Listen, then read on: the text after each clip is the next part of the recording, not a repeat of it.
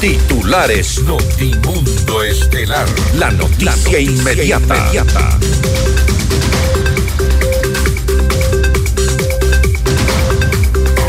El Ministerio de Economía y Finanzas asegura que se necesitan 1.020 millones de dólares para financiar el estado de guerra. La Comisión de Desarrollo Económico de la Asamblea trata el proyecto de ley orgánica para enfrentar el conflicto armado interno tras la aprobación del Consejo de Administración Legislativa. Asciende a 1.534 el número de detenidos en el país desde la declaratoria de conflicto armado interno. 158 fueron capturados por terrorismo. 201 guías y funcionarios penitenciarios que permanecían secuestrados por reos en varias cárceles del país fueron liberados. El gobierno asegura que tiene el control de las prisiones. 48 reos se fugaron de la cárcel de Esmeraldas. El SNAI confirma que solo siete han sido recapturados. El Consejo de la Judicatura nombra a siete nuevos jueces para juzgamiento de delitos de corrupción y crimen organizado. En la cárcel de El Inca, en el norte de Quito, fallece el principal sospechoso de femicidio de Leti Cando. Una balacera en el norte de Quito dejó dos personas fallecidas y cinco heridas. La policía investiga las causas de este hecho. En el ámbito internacional, Bernardo Arevalo asume la presidencia de Guatemala tras una jornada de desacuerdos en el Congreso y trabas judiciales. 34 personas fallecieron tras un deslizamiento de tierra en Colombia. Las autoridades continúan en las labores de búsqueda y rescate con el auspicio de Villa Martinica, con la confianza de Rivadeneira Barriga, 40 años de experiencia. Cámara de Comercio de Quito, 116 años contigo. Hospital Metropolitano, tu vida es importante para mí. Programa de información apto para todo público. FM Mundo 98.1 presenta Notimundo Estelar. Noticias, entrevistas, análisis e información inmediata. Notimundo, la mejor forma de terminar la jornada bien informado. Conducción, Fausto Yepes y María del Carmen Álvarez. Dirección de Noticias, María Fernanda Zavala. Dirección General, Cristian del Alcázar Ponce. Notimundo Estelar. Desde los estudios más modernos del país.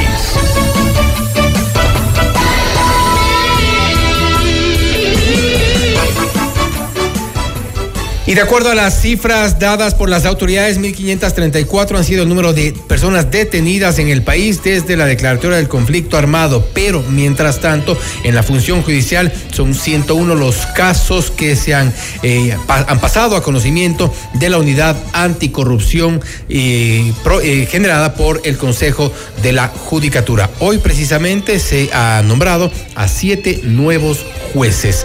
Amigos de Notimundo Estelar, soy Fausto Yepes y junto a María Carmen Álvarez les acompañamos los próximos 90 minutos con lo más destacado en las noticias de estas últimas horas. María Carmen, buenas tardes. Muy buenas tardes, Fausto y amigos. Como siempre, gracias por acompañarnos en este espacio informativo. Estamos iniciando una nueva semana aquí en Notimundo Estelar, lunes 15 eh, de enero. Revisemos enseguida nuestra agenda de entrevistas para hoy. Conversaremos con la doctora Yolanda Yupangui, ella es vocal del Consejo de la Judicatura. Vocal en prisión pide actuar en sesiones. ¿Es viable esto? Lo vamos a revisar en nuestra entrevista. Estaremos también en diálogo con el abogado Joffrey Campaña, abogado constitucionalista, para hablar sobre la consulta popular del gobierno y el alcance de la declaratoria del conflicto interno, además de las decisiones de la función judicial respecto al nombramiento de nuevos jueces y también la prórroga de algunos otros. Y con la ingeniera Yuri Colorado, alcaldesa de Muisne, hablaremos acerca de esta eh, situación, este ataque que se ha dado a pescadores que se encontraban en Altamar, 15 desaparecidos por estos eh, asaltos que han sufrido. Lo revisaremos enseguida. Y para nuestra audiencia en Cuenca, recuerden que Notimundo es retransmitido por Radio Antena 1 90.5 FM. Las noticias las encuentran en nuestras redes sociales y también a través de nuestras plataformas, al igual que las entrevistas exclusivas que realizamos en todos nuestros espacios de noticias. En X estamos como arroba Notimundo en Facebook como Notimundo, en YouTube como FM Mundo Live. También puede descargarse nuestra aplicación en la App Store y Google Play. Encuéntranos como FM Mundo 98.1. Somos la radio de las noticias. Bienvenidos. Le mantenemos al día. Ahora, las noticias.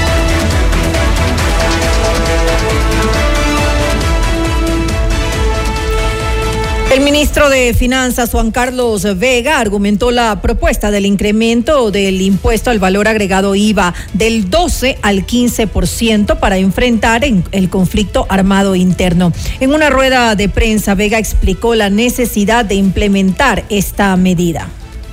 Necesitamos financiar esas armas, esos policías que se movilizan, eso, el personal de, las Fuerzas Armadas que tienen que movilizarse necesitamos eh, armas nuevas, necesitamos mantenimiento a todos los bienes de la, policía, de las Fuerzas Armadas, nuevos vehículos, chalecos, eh, armamento, que, también hemos, recibido algo de, apoyo del,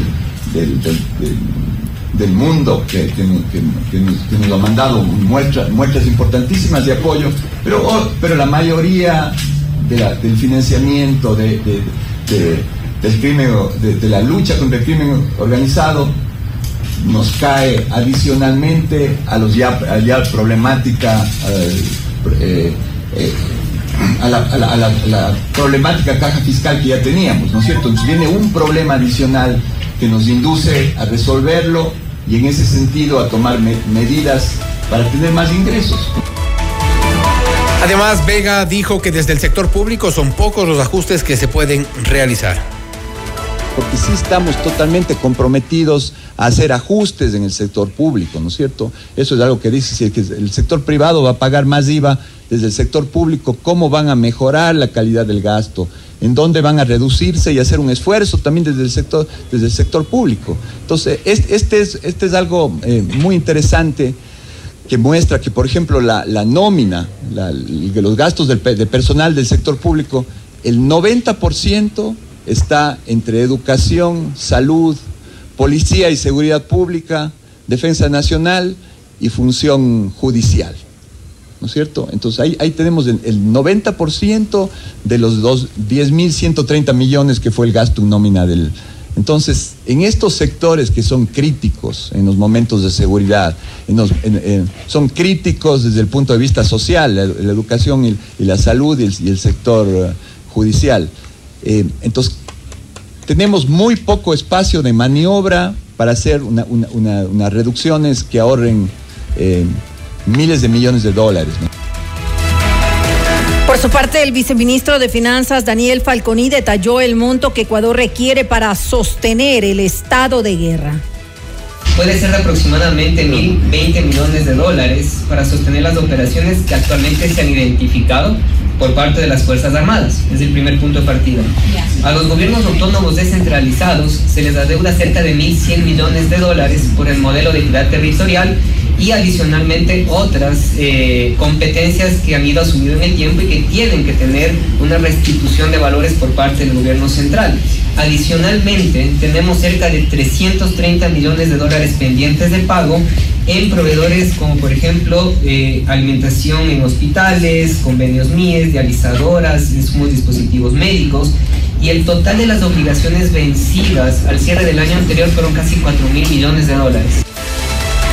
En Notimundo a la carta, Pablo Lucio Paredes, director de Economía de la Universidad San Francisco de Quito, aseguró que pretender aumentar el IVA, el Estado tomó la decisión más fácil. Explicó que para afrontar la lucha contra el crimen organizado se deben tomar otras medidas una reducción muy importante del gasto del Estado, del gasto improductivo del Estado, primera cosa. Segundo, la eliminación y focalización del subsidio a los combustibles, que sabemos es un, es un, uh, un subsidio muy malo. Tercero, el tema del IVA. Y cuarto, impulsar eh, petróleo y minería en el Ecuador. Y yo le agregaría probablemente una quinta cosa, ahora que converso contigo, yo le agregaría que es realmente salir a cobrar impuestos a los que no pagan, porque generalmente se cobra siempre a los mismos. ¿no? Entonces yo diría que alrededor de esas cinco cosas podríamos tener un consenso y lo único que vamos a hacer es subir el IVA yo te digo, no me parece correcto que solo ataquemos lo que es más fácil y es que el Estado nos venga a cobrar más y no hacemos las otras cosas que son más difíciles, como reducir el gasto público, pero que hay que hacerlas. Tras la declaratoria de conflicto armado interno por parte del presidente Daniel Novoa, el Ministerio de Educación dispuso que las clases a escala nacional se den bajo la modalidad virtual hasta el 17 de enero. En Notimundo la carta, el ministro de Telecomunicaciones, César Martín Moreno, señaló que la capacidad de las redes del país facilitan la interconexión necesaria para los establecimientos educativos. El sector de las telecomunicaciones es un sector importante y estratégico. En ese sentido, las primeras disposiciones de parte del señor presidente han sido el de proteger la continuidad de los servicios tal como se vienen brindando. Efectivamente, hay ya resguardo policial y del, y del ejército de las principales localidades de importancia para garantizar esta continuidad del servicio. Y efectivamente, eh, las capacidades de redes de telecomunicaciones instaladas nos permiten tener un sistema y una interconexión que requerirían escuelas y centros educativos. Eh, lo importante en este sentido es garantizar de que estos servicios puedan seguir siendo proveídos de manera continua y efectiva. Por otra parte, el ministro de Telecomunicaciones, César Martín Moreno, explicó en, en qué consisten los puntos digitales gratuitos en las zonas remotas sobre el tema de cobertura y hay un proyecto importantísimo que estamos potenciando desde esta cartera de Estado, que son los puntos digitales gratuitos. En estos puntos digitales gratuitos nos unimos con una comunidad, con un GAT, y llegamos a localidades con un centro eh, informático donde hay internet, hay acceso a computadoras y se les puede proveer el servicio. Casualmente en estos días estábamos conversando con gente de las comunidades que nos pedían precisamente en estos puntos digitales gratuitos eh, permitir que el, el, el Wi-Fi inalámbrico se abra la zona para que los chicos que están en las escuelas puedan asistir a ellos. El Consejo de Administración Legislativa CAL admitió a trámite el proyecto de ley para enfrentar el conflicto armado interno, la crisis social y económica, calificado como urgente en materia económica. La normativa enviada por el presidente Daniel Novoa el pasado jueves propone incrementar el impuesto al valor agregado IVA del 12 al 15%. Esta tarde la Comisión de Desarrollo Económico instaló la sesión en la cual prevé tratar esta normativa. Tiene un plazo de cinco días para elaborar el informe para primer debate, mientras que la Asamblea Nacional tiene hasta el próximo 10 de febrero para tramitar este proyecto de ley. La bancada del Partido Social Cristiano no apoyará la propuesta para incrementar el IVA del 12 al 15% que plantea el presidente Daniel Novoa. Así lo anunció el asambleísta Otto Vera en Notimundo al Día, quien reconoció que si bien se necesitan recursos, la medida establecida no puede ser definitiva. No es que es un impuesto que lo van a pagar solamente las personas que generan una utilidad en en, al fin de su negocio, en, en, la, en el final de su ejercicio fiscal, sino todo el pueblo ecuatoriano. El primer impacto cuando hay un aumento del IVA es, desde luego, la especulación. Entonces, más allá de que supuestamente o entre comillas, solamente algunos artículos de la canasta básica se han liberado, entre comillas, pero la especulación hace de que en, al, al final todos los los servicios vayan a tener un impacto en aumento de precios. Entonces, eh, para nosotros no es una medida correcta, ¿no? Eh, lo que nosotros hemos, desde la bancada hemos analizado y estamos proponiendo es que se haga una contribución especial que sea temporal. Es decir, que permita una recaudación, porque el problema del Estado es que en estos momentos la recaudación no permite eh, poder brindar todos los servicios que debe dar el Estado. Estamos de acuerdo, hay que hacer un esfuerzo, el pueblo ecuatoriano debe hacer un esfuerzo para poder solventar esto que no estuvo planificado. El gobierno actualizó el informe de los resultados de los operativos ejecutados desde el 9 de enero, cuando el presidente Daniel Novoa decretó el conflicto armado interno en Ecuador. Hasta este lunes 15, las Fuerzas Armadas y la policía capturaron a 1.534 personas, de las cuales 158 son presuntos terroristas. Además, abatieron a cinco delincuentes, recapturaron a 27 presos y liberaron a 11 policías. Otros datos relevantes detallados por el Ejecutivo son 201 guías y funcionarios de cárceles liberados, dos policías fallecidos, 575 armas incautadas, 560 armas blancas y 12 alimentadoras decomisadas, más de 2 mil dólares incautados, 478 explosivos y 13.043 municiones decomisadas. También se reportaron 13 atentados a públicas y privadas y 11 contra infraestructuras policiales. El bloque de seguridad informó que tomó el control de todas las cárceles del país. El Servicio de Atención a Personas Privadas de la Libertad, SNAI, informó que de los más de 200 rehenes que tomaron varios grupos de presos en siete prisiones del país, ya fueron liberados. El primer hecho se produjo el pasado 13 de enero, cuando 15 guías penitenciarios de la cárcel de El Oro quedaron en libertad. El comandante de la subzona, Telmo Bedancourt, detalló que luego de la operación los funcionarios fueron trasladados a una casa de salud para una valoración médica. La Policía Nacional del Ecuador su talento humano y medios logísticos de la subzona El Oro número 7, realizó una actividad operativa para liberar a los 15 agentes penitenciarios que se encontraban como rehenes en el interior del centro carcelario. Producto de esto y del conversatorio que se le realizó conjuntamente con el señor director de este centro, se pudo esta liberación. Las personas ya se encuentran a buen recaudo, se les realizó el examen médico correspondiente y el trámite para poder eh, realizar las actividades de carácter. Usted está escuchando Notimundo. Periodismo objetivo, responsable y equitativo.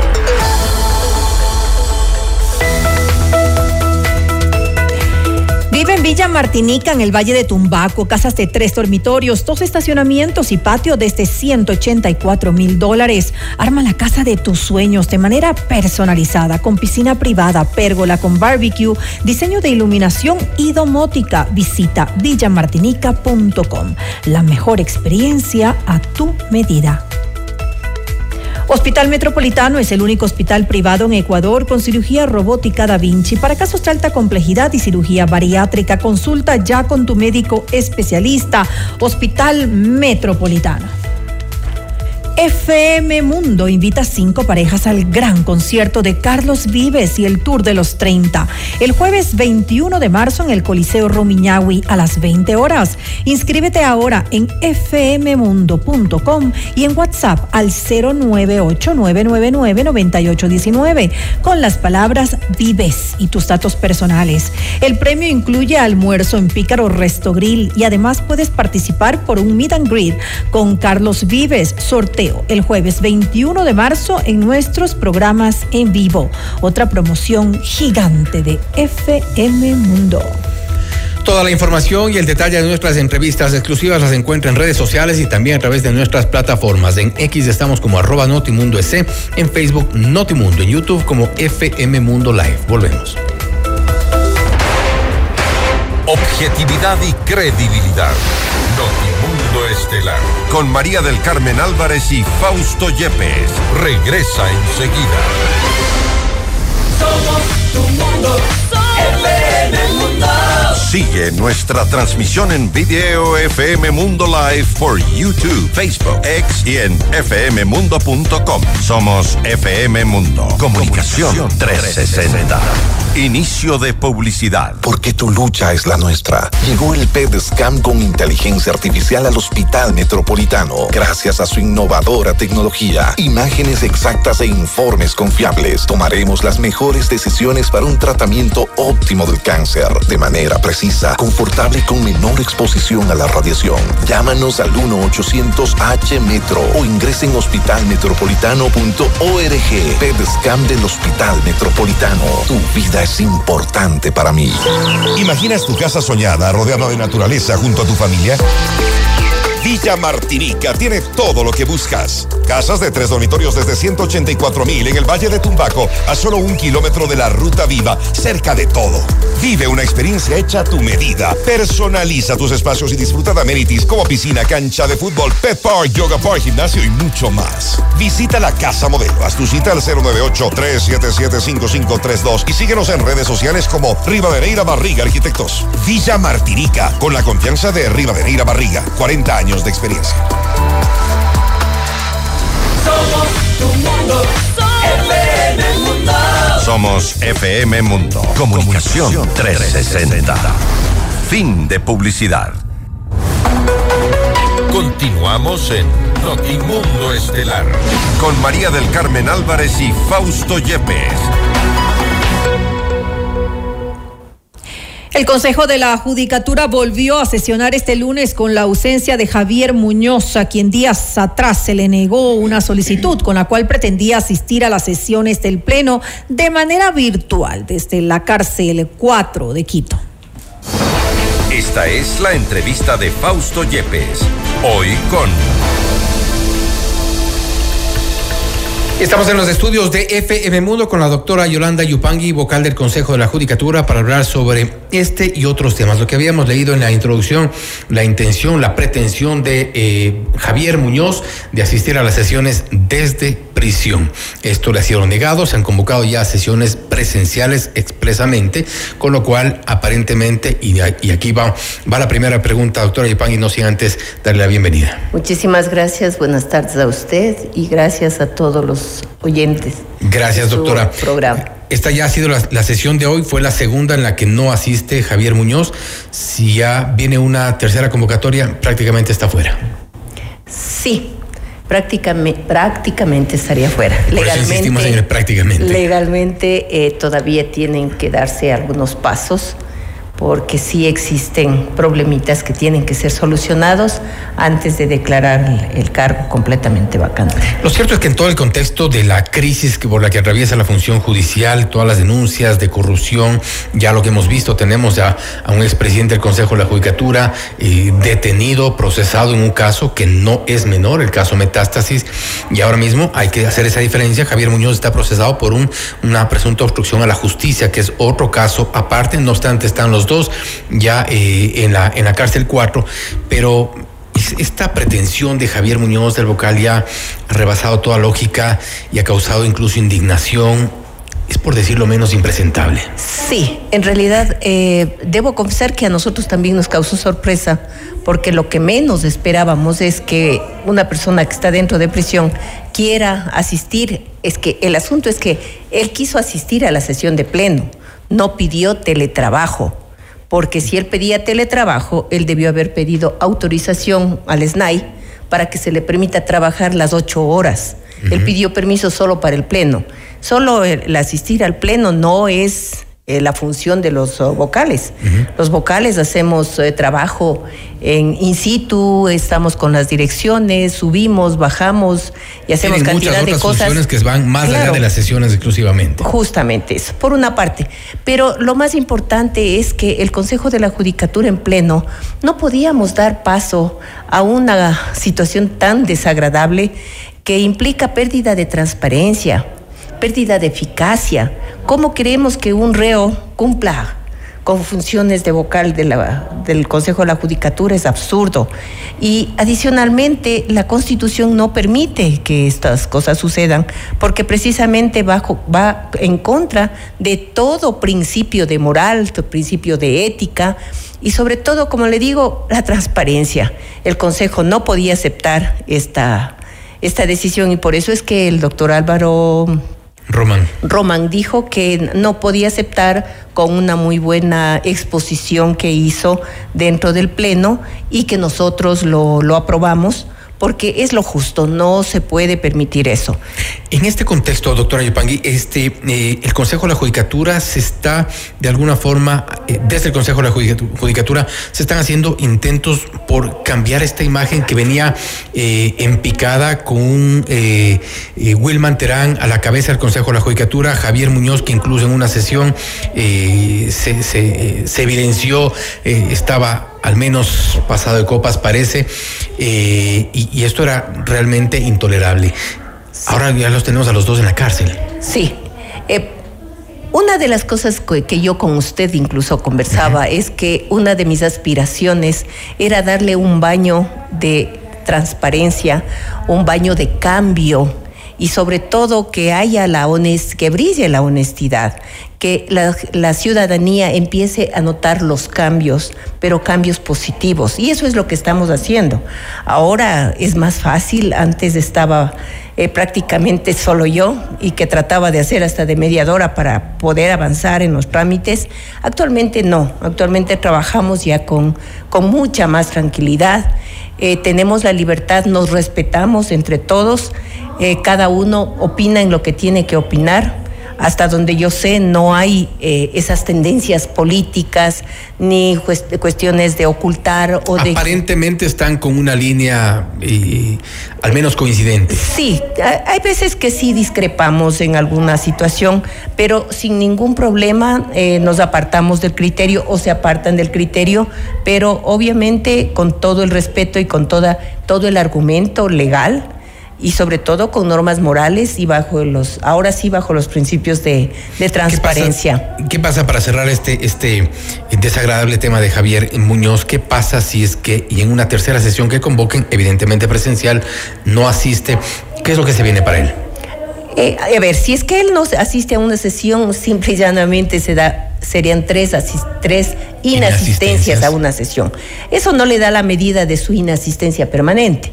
Obviamente, eh, sí debo ponerles en conocimiento y de la ciudadanía también, que el Pleno no tiene facultad como tal para eh, seguirlo una acción disciplinaria, puesto que como ustedes conocen, somos vocales del Consejo de la Judicatura y por tanto no podría incluso en la dirección de mm, control disciplinario iniciarle una acción disciplinaria, precisamente porque se trata de un vocal.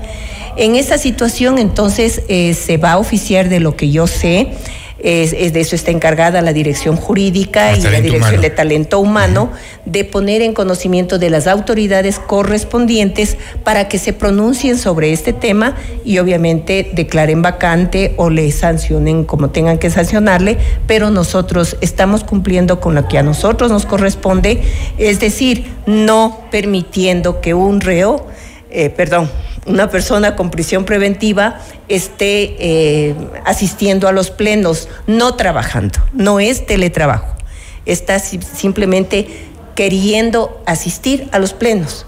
El pleno solo no es trabajo clásico de Javier Muñoz con algunas de las respuestas, inclusive que en su momento dio respecto de eh, su estado en el que asistió a una de las sesiones, además trascendentales, porque entre Wilman Terán y Javier Muñoz tomaron decisiones trascendentales sobre la justicia en nuestro país. Hoy los dos están eh, detenidos, están en la cárcel cuatro. Doctora Yupan, y para pasar de este tema, eh, y bueno, queda claro que Javier Muñoz prácticamente en estas condiciones le quedan eh, los días contados en el Consejo de la Judicatura. Así es, así es. No, o sea, los días de él terminaron el momento en que se le dictó eh, prisión preventiva. Prisión preventiva. Eh, obviamente hay que respetar, no ha sido todavía destituido, pero eso yo aspiro a que las organizaciones, las entidades correspondientes lo van a hacer. ¿Ha actuado ya su suplente Solanda Goyes? Eh, sí actuó en los primeros, en los primeros días, eh, pero obviamente ahora no puede precisamente en esta circunstancia. Generarse el vacío. Tiene que generarse el vacío y Solanda le toca esperarse un poquito. Doctora Yupangui, otro de los temas que creo que es importante eh, y estamos ya a las puertas a 20 días exactamente de que en la Corte Nacional de Justicia haya cambios. Hay cuatro jueces eh, cuyos periodos terminan, cuyas funciones terminan el 4 de febrero. Eh, el presidente Iván Saquicela termina su, eh, su presidencia el 5 de febrero y ahí hay una, una discusión sobre la prórroga o no en funciones, porque no tenemos jueces. A ver, la prórroga ya se dio, o sea, la mm, eliminación de la de la extensión que es una cosa. Eso eso, se eso se eliminó ya. Simplemente queda, quedan ellos por oh, ya con las funciones hasta el tiempo que les correspondía. Hasta que sean legalmente hasta que sean legal no creo yo eh, porque el, la Constitución no dice hasta que sean legalmente reemplazados, sino que se establece eh, plazos. Y en este caso, eh, al menos en el del doctor Saquicela, el periodo de él termina y ese momento terminó. Y a mi criterio personal tendrá que entrar el subrogante, que hasta donde yo sé es el juez el más antiguo de los que están en la Corte Nacional. Por tanto, eh, habrá que, tendrá que darse ese cambio. Y respecto de los demás, bueno, eh, tendrá que buscarse un mecanismo para que esto se dé.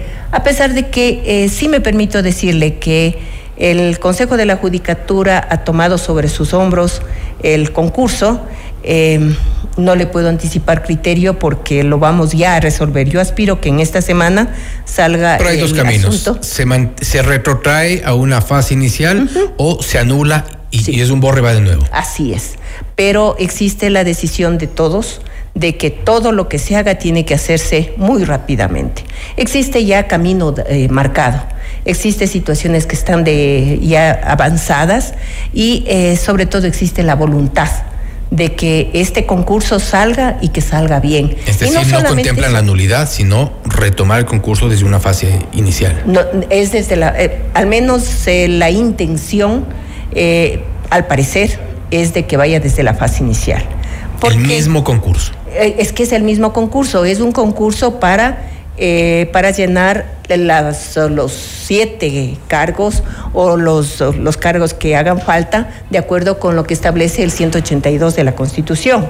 Entonces, es de acuerdo con esto que se debe hacer. El 4 de febrero se quedan con cuatro jueces menos. Sí, se queda con cuatro jueces menos y, realmente tendrá que elegirse. ¿No habrá prórroga de acuerdo al 121 del Código Orgánico de la Función Judicial? Pienso que no. Pienso que no, porque necesitamos que, eh, que las cosas se hagan dentro del margen de la ley y la Constitución. ¿Pero qué dice el 121? El, el 121 simplemente que deberán permanecer hasta que sean, legalmente, reemplazados. Legalmente ¿No corresponde entonces que los cuatro jueces que terminan funciones el 4 de febrero sigan hasta ser legalmente reemplazados con el nuevo concurso? En realidad podría darse eso, pero bien podrían ser reemplazados por los um, con jueces porque están han terminado sus periodos. Eh, todavía no se ha establecido cuál va a ser el mecanismo, esa es una de las teorías. Podría ser esa, o podría ser simplemente el que terminado su periodo se cumpla con esto y sean reemplazados por, con jueces hasta que se dé el, el concurso respectivo, que va a ser muy rápido. Eso sí le garantizo. Pero primera semana de febrero habrá cambios necesariamente en la Corte Nacional de Justicia. Obligado tiene que haber cambios, tienen que haber cambios. Sí.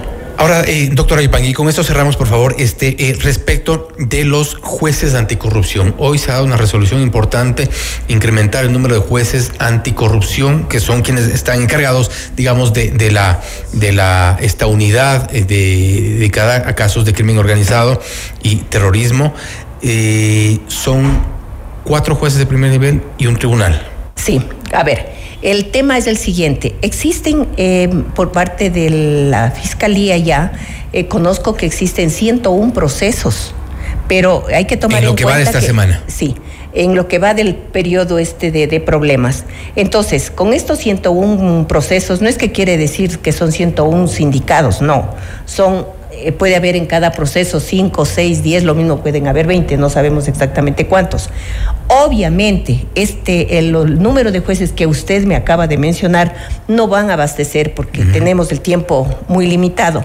Entonces, ante esa situación, lógicamente el Consejo de la Judicatura eh, se activó y eh, hemos decidido incrementar cuatro jueces más de primer nivel y aumentar un tribunal, porque obviamente vamos a necesitar, no queremos que se nos caigan las audiencias, no queremos que se nos eh, caigan los actos. Está la fuerza pública y están las autoridades claras de que este tipo de casos tienen que erradicarse la competencia en Pichincha, en esta unidad, so, eh, pena de que puedan eventualmente caerse los juicios como ya hemos visto y eso también es parte de la viveza criolla? Estamos, estamos precisamente precautelando esto.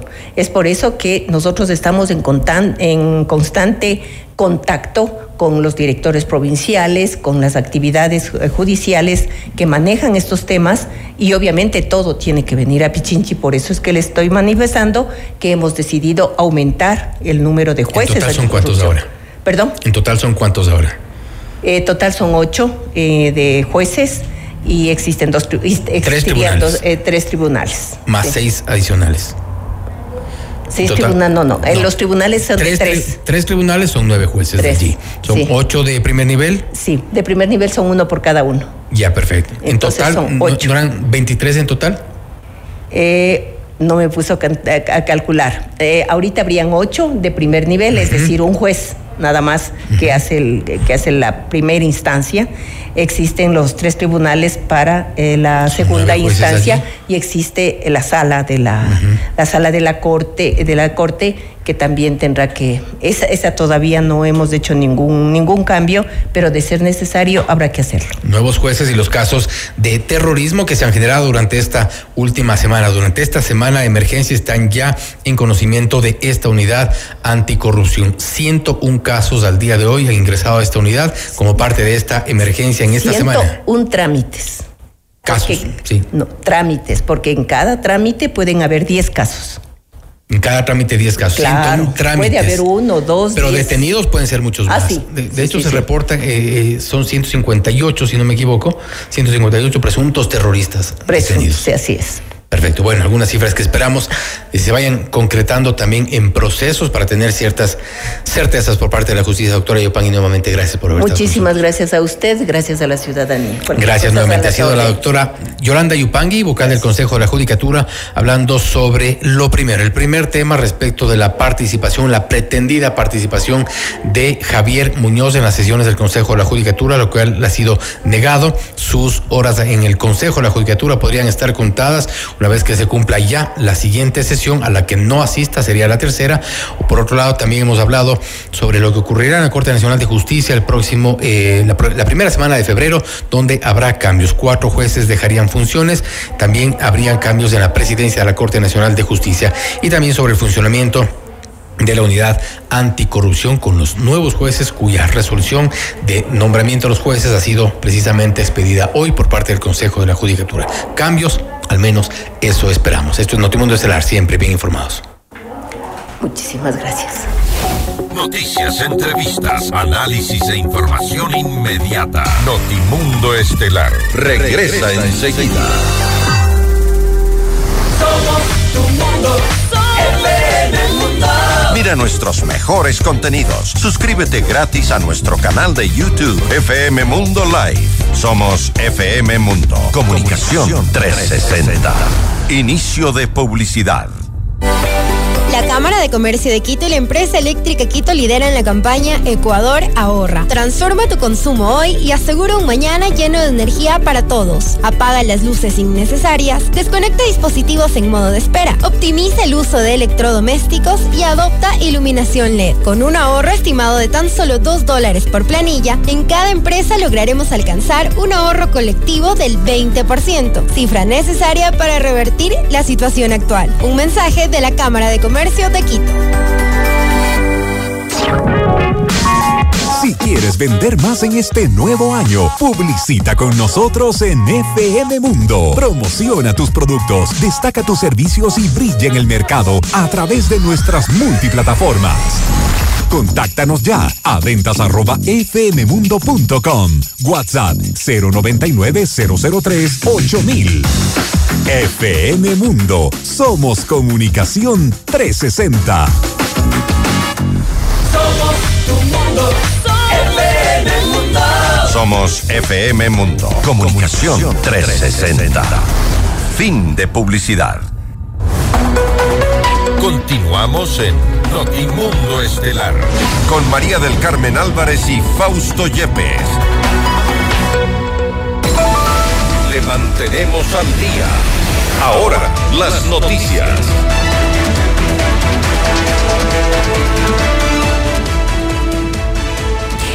El Servicio de Atención Integral a Personas Privadas de la Libertad, SNAI, confirmó que 48 reos se fugaron de la cárcel de Esmeraldas y que hasta ahora solamente se ha logrado recapturar a siete de ellos. En un comunicado, el organismo precisó que esta situación se evidenció el domingo en el Centro de Privación de la Libertad número 2 de la provincia Verde, donde se realizó un operativo de requisa en el cual participaron mil efectivos de la Policía Nacional y de las Fuerzas Armadas. En la misma intervención, se constató del fallecimiento de un reo que estaba en este centro. Hasta el momento no se han determinado las causas de este suceso. Miembros de las Fuerzas Armadas y de la Policía Nacional también intervinieron en la cárcel de Napo. Los uniformados retomaron el control tras varios incidentes y realizaron una serie de requisas en las que se decomisaron objetos prohibidos como celulares y armas blancas. Los operativos en los centros penitenciarios del país se realizaron luego de que la noche del sábado 13 se logró rescatar a todos los rehenes que estaban retenidos en las prisiones. Con un contingente aproximado de 914 policías y militares de distintos grupos tácticos, investigativos, de inteligencia y preventivos, además de seis efectivos del Cuerpo de Bomberos de Loja, se intervino la cárcel de esa ciudad. Durante el operativo se aplicaron diversas técnicas de registro y control que permitió el decomiso de armas de fuego, municiones, dispositivos móviles, radios, documentos de identidad, drogas y armas cortopunzantes. El presidente Daniel Novoa felicitó la labor de los uniformados y de las autoridades a cargo del operativo de rescate en varios centros carcelarios y anunció que está a la espera del informe detallado sobre el hecho. Los guías y servidores penitenciarios permanecían retenidos desde el lunes 8 de enero en las cárceles de Azuay, Cañar, Esmeraldas, Cotopaxi, Tunguragua, Loja y El Oro.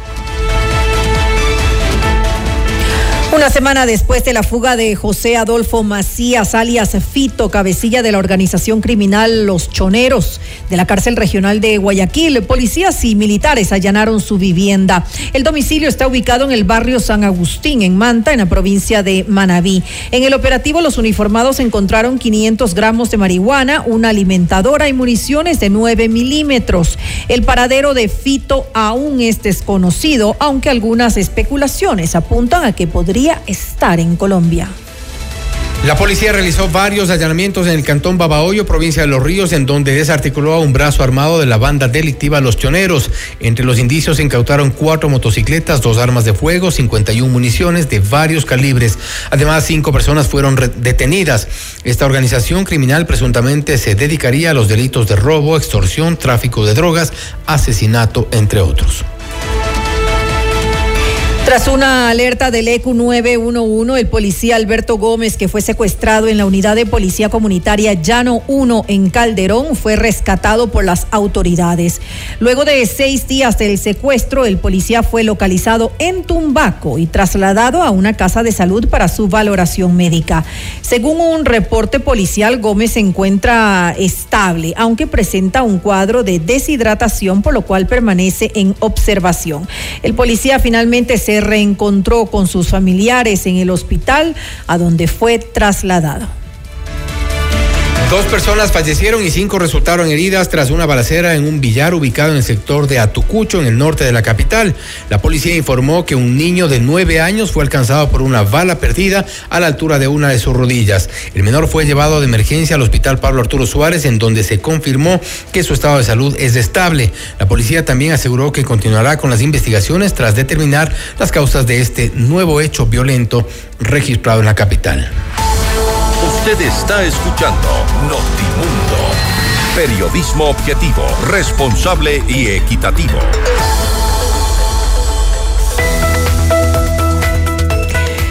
La Cámara de Comercio de Quito y la empresa eléctrica lideran la campaña Ecuador ahorra, apaga las luces innecesarias, desconecta dispositivos, optimiza el uso de electrodomésticos, adopta iluminación LED. Con una reducción de tan solo 2 dólares por planilla podemos alcanzar un ahorro colectivo del 20%, que es la cifra necesaria para revertir esta situación. Este es un mensaje de la Cámara de Comercio de Quito. Pícaro Resto Grill es el mejor lugar para un momento entre amigos y familia. Exquisito menú, variedad de cócteles, música en vivo. Te esperamos desde las 13 horas de martes a sábado. Disfruta de lunch Pícaro por tan solo 14 dólares con 99 centavos. Los niños comen gratis y música en vivo de miércoles a sábado. No cover. Estamos en Cristóbal Gangotena, Isabela Católica. Reservas al 099 074 0000. Pícaro, las cosas ricas de la vida. Inmediato, inmediato, inmediato. En FM Mundo esta es una noticia de última hora. Así es, hace pocos instantes el presidente Daniel Novoa ha remitido a la Asamblea Nacional un nuevo proyecto de ley económico en, eh, urgente para su tratamiento. De acuerdo al texto enviado por el presidente Novoa, dice la ley orgánica de urgencia económica para la recuperación de activos de origen ilícito y transparencia en la contratación pública. El artículo primero dice, la presente ley tiene por objeto extinguir los beneficios económicos asociados a la criminalidad, promover el fortalecimiento de la economía, la promoción de la seguridad ciudadana y la búsqueda de la justicia social, así como mejorar la transparencia y concurrencia de la contratación pública en el artículo 2, el ámbito de aplicación. Vamos a dar lectura. Dice las disposiciones de la presente ley son de orden público y se aplicarán en el ámbito público o privado y privado, así como en todo el territorio nacional. El artículo 3, sujetos, dice, están sujetos a las disposiciones de la presente ley todas las personas naturales y jurídicas públicas y privadas, nacionales y extranjeras, que residan y realicen actividades económicas en el Ecuador. La finalidad de la ley dice en el artículo 4, que es el último artículo, la presente ley tiene como finalidad facilitar la extinción del dominio de activos de origen ilícito a favor del Estado y a su vez evitar la obtención de recursos ilícitos a través de la contratación pública. Es el nuevo proyecto de ley económico urgente que ha sido enviado por el presidente Daniel Novoa hasta la Asamblea Nacional, básicamente para la extinción del dominio de los eh, activos de origen ilícito. Además, la ley dice y transparencia en la contratación pública. Esto fue noticia de última hora. Objetividad y credibilidad. Notimundo Estelar. Con María del Carmen Álvarez y Fausto Yepes. Regresa enseguida. Somos tu mundo. mundo. Sigue nuestra transmisión en video FM Mundo Live por YouTube, Facebook, X y en fmmundo.com. Somos FM Mundo. Comunicación 360. Inicio de publicidad. Porque tu lucha es la nuestra. Llegó el PEDSCAM con inteligencia artificial al Hospital Metropolitano. Gracias a su innovadora tecnología, imágenes exactas e informes confiables, tomaremos las mejores decisiones para un tratamiento óptimo del cáncer de manera precisa, confortable con menor exposición a la radiación. Llámanos al 1-800-H-METRO o ingresen en hospitalmetropolitano.org. PEDSCAM del Hospital Metropolitano. Tu vida es importante para mí. Somos tu mundo. FM Mundo. Somos FM Mundo. Comunicación 360. Fin de publicidad. Continuamos en Notimundo Estelar con María del Carmen Álvarez y Fausto Yepes. Le mantenemos al día. Ahora, las noticias.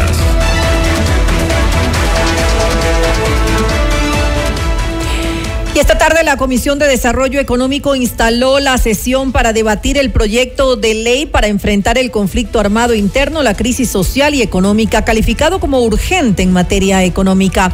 En la reunión, Valentina Centeno, presidenta de la mesa legislativa, hizo un llamado a los asambleístas a evaluar el incremento del IVA al 15% como una medida que facilitaría el combate al crimen organizado. Escuchemos. El objetivo es poder dar solución a los ecuatorianos. El objetivo es ganarle la guerra al terrorismo, al narcotráfico, a la violencia, y esa guerra se gana también aportando cada uno de los ciudadanos eh, desde nuestras distintas esferas a que las Fuerzas Armadas y a que la Policía Nacional pueda realizar estos operativos. Una guerra tiene costos directos e indirectos tiene costos de movilización, de municiones, de fortalecimiento de instituciones, de infraestructura, como costos directos, pero también tiene costos indirectos, eh, los desincentivos a la inversión, la disminución eh, de, de, los recursos que pueden llegar al Ecuador, la pérdida de capital humano, la pérdida de productividad, que ya lo hemos visto como las distintas comercios, industrias, gremios ya se empiezan a quejar y cuantifican cuánta plata están dejando de percibir gracias a la inseguridad, a este conflicto interno que estamos viviendo. Y de su lado, el legislador del correísmo Blas Coluna aseguró que esta normativa no indica de forma detallada el valor que realmente se necesita para equipar a las fuerzas del orden para enfrentar la guerra en contra del terrorismo. El proyecto en ley revisado no señala, no no indica cuánto es que se necesita para combatir esto que usted señala, lo que se lo ha categorizado por el, la declaratoria de estado de guerra, pero necesitamos conocer y por eso la necesidad de que los ministros, háblese de finanzas, háblese SRI, probablemente, más que nada finanzas nos dé a conocer y el gobierno mismo con su representante, cuánto es lo que se ha eh, estipulado que se necesita para, como dice el proyecto de ley, equipar, ojo, equipar a las Fuerzas Armadas, a la Policía Nacional. No tenemos todavía la información de la proforma presupuestaria 2024. Usted está escuchando Notimundo. Periodismo objetivo, responsable y equitativo. El gobierno se encuentra a la espera de un pronunciamiento de la Corte Constitucional en el que se califique o no las 20 preguntas enviadas para la consulta popular. Además, el gobierno anunció que Ecuador necesita más de mil millones de dólares para sostener el conflicto interno armado. La noticia de profundidad. En Notimundo están los protagonistas de la noticia. A esta hora el contacto es con el abogado Joffre Campaña, abogado constitucionalista, para hablar sobre esta consulta popular del gobierno y el alcance de la declaratoria del conflicto interno, algo que mantiene también con preocupación a los ciudadanos en nuestro país. Doctor Campaña, gracias por estar con nosotros. Fausto Yepes le saluda, bienvenido. Gracias a ustedes, buenas tardes. Doctor, la consulta popular del gobierno eh, ha recibido algunos cuestionamientos principalmente por eh, la, cercanía que tiene hoy con la Asamblea Nacional, cuyas preguntas habría sido más fácil o podría tener cierto acceso para que puedan ser resueltas. De hecho, hace pocos instantes lo, estábamos informando también eh, respecto de la extinción de dominio de activos de origen ilícito, un nuevo proyecto de ley urgente que acaba de enviar el presidente Daniel Novoa y era parte de las pretensiones también dentro, dentro de la consulta. De hecho, confirma este último proyecto de ley económica urgente que la mayor parte, no todas, la mayor parte de las preguntas, especialmente el primer bloque para la consulta, efectivamente no requieren de consulta, eh, requieren básicamente de la decisión del presidente de la República de enviar los proyectos de ley con carácter urgente y de esta manera lograr que la Asamblea, que hasta ahora la ha sido bastante dócil, pueda aprobar esos proyectos. Eh, eso confirma lo inoficioso que era pensar en una consulta dentro del primer bloque. Ahora, en el segundo bloque hay temas que pueden ser interesantes, pero que definitivamente en el escenario actual que vive el país son irrelevantes para transformar lo que pasa. Por eso creo que el presidente haría bien en retirar esas preguntas, preparar de forma concienzuda una consulta que realmente trascienda, que transforme lo que hay que transformar y no gastar de manera innecesaria 50 o 60 millones de dólares en una consulta light o inoficiosa como fue planteada inicialmente. ¿No sería quizá también una falta de asesoría adecuada al presidente Novoa cuando eh, eh, eh, o propuso estas primeras preguntas donde, como habíamos mencionado, son la mayoría pueden ir vía Asamblea Nacional y en el escenario en el que se ha manejado políticamente con esta buena relación hasta el momento con el legislativo, bien podrían haberse cambiado. ¿Hubo una mala asesoría allí? Hubo mala asesoría sin duda, pero además hubo falta de visión política. Parecería ser es que querían enviar una consulta a como dé lugar, no importa el fondo, al punto de que, por ejemplo, hay preguntas que trastocan totalmente la intencionalidad de la, del primer bloque. Eh, me refiero específicamente, por ejemplo, a la pregunta de casinos. Una barbaridad. Una barbaridad porque la propia exposición de motivos o fundamentación o justificación señala que los casinos son instrumentos para lavado de activos. Entonces, ¿cómo es que plantean, si están diciendo que es instrumento para lavado de activos, están tratando de combatir inseguridad, ¿cómo es que envían una pregunta sobre casinos? Eh, es que no tiene presentación. Por tanto, o mala asesoría o apresuramiento, o simplemente la utilización política de una herramienta democrática fundamental con miras a generar una expectativa electoral. Yo creo que allí el presidente se equivocó eh, de manera significativa. Ahora, en este camino de la propuesta de los, de los dos bloques de preguntas para esta eh, pretendida consulta popular, ¿no será quizá que en el nuevo escenario que está el país con este conflicto armado interno es eh, momento de prescindir de esta intención de consultarle al pueblo sobre algunos temas que bien pueden ser o están ya siendo materia de debate eh, en la Asamblea Nacional y adoptar otro tipo de prioridades para garantizar lo que más le preocupa a la gente, que es la seguridad? Yo creo que esta consulta, como está, es una consulta inoficiosa que debería ser retirada. Y creo que hay que leer bien lo que pasa en el país. Lo que pasa en el país no es tan sencillo como lo pintan. Toda esta ola delictiva tiene relación directa con el narcotráfico. Y no con el narcotráfico entendido como el microtráfico de unas funditas por allí, de unas personas, miembros de bandas que están tratando de conseguir algo dinero. No, esto es parte del crimen organizado a gran escala. Entonces, estamos ante una situación gravísima para el país. Estamos con un problema de narcotráfico grande, grande, grande. Entonces, la pregunta es, ¿la consulta, tal como está planteada, aborda el principal problema del país? No, no lo aborda, no lo toca. Entonces, tal vez es el momento de replantear las preguntas con un enfoque sesudo, sereno, objetivo de lo que realmente está pasando. Y tal vez es el momento de plantear una consulta radicalmente distinta que ataque este problema de fondo. Y cito un, tema, por ejemplo. Tal vez es el momento de preguntarle al país si está de acuerdo en legalizar eh, de alguna manera eh, el tema de la droga en el, Ecuador. Ya pasó en Uruguay con la legalización de la marihuana, por ejemplo, y tal vez es momento de preguntar a los ecuatorianos si queremos este baño de sangre que es casi imposible de parar, o si es necesario pensar en planteamientos realmente disruptivos.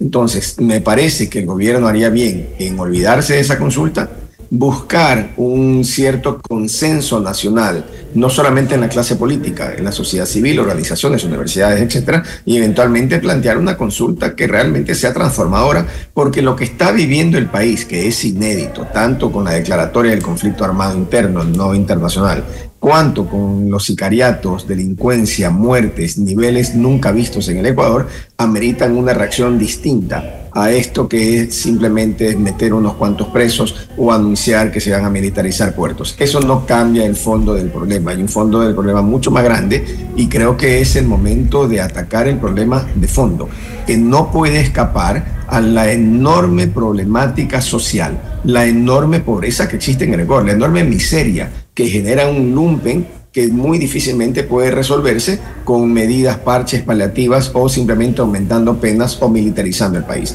Ahora, creo que es necesaria una reflexión mucho más profunda. En, función precisamente del ataque que está eh, eh, eh, provocando el gobierno hacia estas estructuras, ¿es correcto el enfoque que se está dando? Porque algunos analistas han coincidido en que esta, está bien, esta es una de las etapas, pero no se está atacando a la parte del financiamiento, por ejemplo.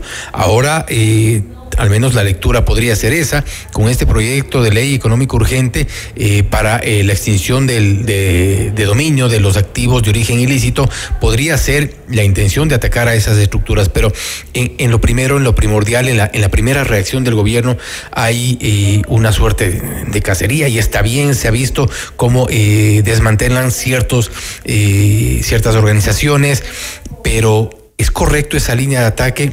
o hacia dónde debería ir esta declaratoria de conflicto interno? Veamos, lo primero es que se ha logrado inicialmente la toma de las cárceles. Las noticias pudieran ser muy simples. Si reemplazamos el nombre de Novoa por el nombre de Lazo, estamos en lo que ya se ha venido haciendo en el país los últimos tres años. Luego, de esos 1.300, según la evaluación inicial, entiendo que hoy han subido, de esos 1.300, ¿ya cuántos están en las calles? Porque no nos olvidemos que el hecho de que se meta presa a mucha gente no significa que van a quedarse 8 o 10 años presos. Muchos han sido detenidos por tener tatuajes, lo cual va a significar que van a salir, y si no han salido ya muchos eh, serán declarados libres. Entonces, no basta con un estado de excepción, porque olvidémonos, no nos podemos olvidar que la declaratoria de un conflicto armado se hace dentro de un estado de excepción. Y el estado de excepción puede durar 60 días, renovable a 30 días más. Por tanto, ¿qué significa esto? Que vamos a militarizar el país por 90 días y al día 91, ¿qué va a pasar? Entonces, por eso insisto en que no es un tema simplemente de sacar militares a las calles, no es cuestión de ir a ciertos sitios y meter presos a unos cuantos. Unos cuantos serán procesados, sí, la mayoría probablemente estarán en libertad. Pero hay una cosa importantísima, el momento en que, por ejemplo, se militarizan los puertos y se impide la exportación de droga, más allá de que eh, el sistema permitirá a, a los narcos poder buscar otras vías para exportar. ¿Qué pasa con los miles de personas, miles de ciudadanos que dependen de la paga de los narcos? tenemos ya empleos para ellos, tenemos mecanismos para que puedan buscar una fuente alternativa de ingresos, o al contrario, lo que estamos provocando con esto, al no ser un plan integral, es que salgan a las calles a delinquir y lo que se trata de evitar más bien pudiera agudizarse. Entonces creo que no se está enfocando el tema de forma integral, creo que no hay ningún proyecto interesante a nivel social creo que no hay nada transformador de fondo y eso es altamente peligroso para el momento que vivimos. Y altamente preocupante también, usted mencionaba hace un momento, y nosotros habíamos informado la, de la captura, según los registros, de 1.534 personas, pero 158 son las personas que están considerados como presuntos terroristas. Esta diferencia de alguna forma también preocupa porque estamos atacando, en teoría, el terrorismo quiere decir eh, números más, números menos, que más de mil eh, doscientas personas al menos están detenidas por temas de delincuencia, lo que usted mencionaba también, alguno por tener un tatuaje por allí, y eh, el problema es mucho más grave que 158 personas. Por supuesto, y además, una cosa fundamental, ¿quiénes van a juzgar a estos supuestos terroristas? Pues los mismos fiscales y los mismos jueces muchos de los cuales son corruptos al servicio de las mafias, muchos otros que tienen miedo, miedo natural y justificado, y, un pequeño número de, de, jueces honestos y probos. Sin embargo, no hay nada, por ejemplo, respecto del Poder Judicial, absolutamente nada. Entonces, estamos en una situación en la que se están tapando ciertos huecos pero se dejan los huecos más grandes sin hacer absolutamente nada. Y esos huecos más grandes le van a pasar una factura política al gobierno. ¿Por qué? Porque el momento en que se anuncia con bombos y platillos 1.500 presos, y si el día de mañana, y no exagero cuando digo mañana, porque la detención no puede durar más de 24 horas, si el día de mañana están afuera 1.000, 1.200, ¿En qué queda el gobierno? ¿En qué queda la gestión del gobierno? Y luego no se puede pretender que los jueces se encarcelen sin más.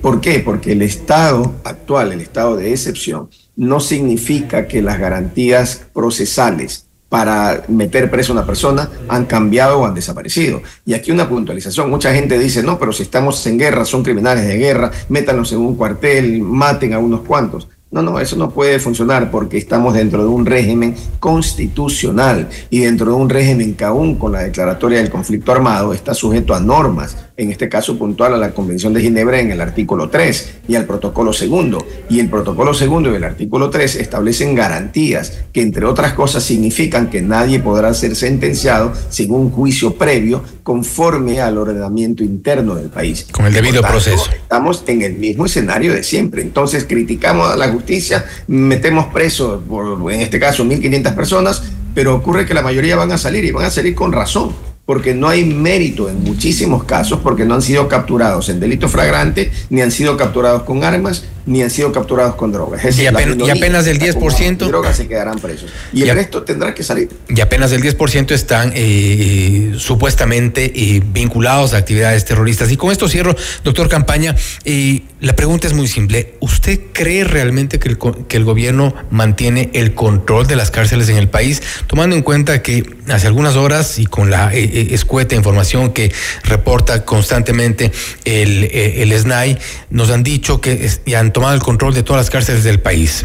Acto seguido, eh, cuántos son los, los, los, los, reos que se reportaron salido, eh, que se escaparon de la cárcel de Esmeraldas. Eso nos me, refiero a que hay información totalmente en discordante en cuanto a lo que nos dicen que se ha controlado la situación en las cárceles y por otro lado se les escapan más de 50. ¿Usted cree realmente que hay un control? Es inexplicable, es inexplicable. Eh, lo mismo es inexplicable cuando se entra a la cárcel de Machala y tienen que abrir con dinamita huecos para el acceso. Es decir, son cosas que no se entienden. Y no se entiende desde luego que entren militares, supuestamente tienen a todos los presos sentados en los patios y de repente algunos cuantos se fugan. Eh, deja mucho que desear. Yo creo que esto está dejando más preguntas o más dudas que certezas y esto no es bueno, no es bueno. Es un momento grave, crítico para la democracia. Creo que es un momento grave para el gobierno inclusive, porque otra cosa, se están generando unas expectativas enormes sobre el éxito de, de los operativos y resulta que no hay tal éxito, al menos palpable y visible para la ciudadanía. Y esto es muy peligroso porque puede generar un efecto boomerang. No tienen el control de las cárceles. Parecería que no. Doctor Campaña, nuevamente gracias por haber estado con nosotros. A ustedes, muchísimas gracias. Ha sido el abogado Joffrey Campaña, abogado constitucionalista, hablando sobre la consulta popular del gobierno, algunas de las preguntas que se mandaron en el primer paquete que parecen, o según el criterio del doctor Campaña, inoficiosas en este contexto de violencia. Eh, sugiere también que el presidente Novoa pueda eventualmente retirar esta consulta, tomando en cuenta que hay otras prioridades y es otro momento el que vive el país a propósito del conflicto armado interno que ha sido decretado. Por otro lado, también hablando sobre el control de las cárceles. Según el doctor Campaña, no existe tal control como anuncia el Ejecutivo. Esto es Notimundo Estelar, siempre bien informados. Usted está escuchando Notimundo. Periodismo objetivo, responsable y equitativo.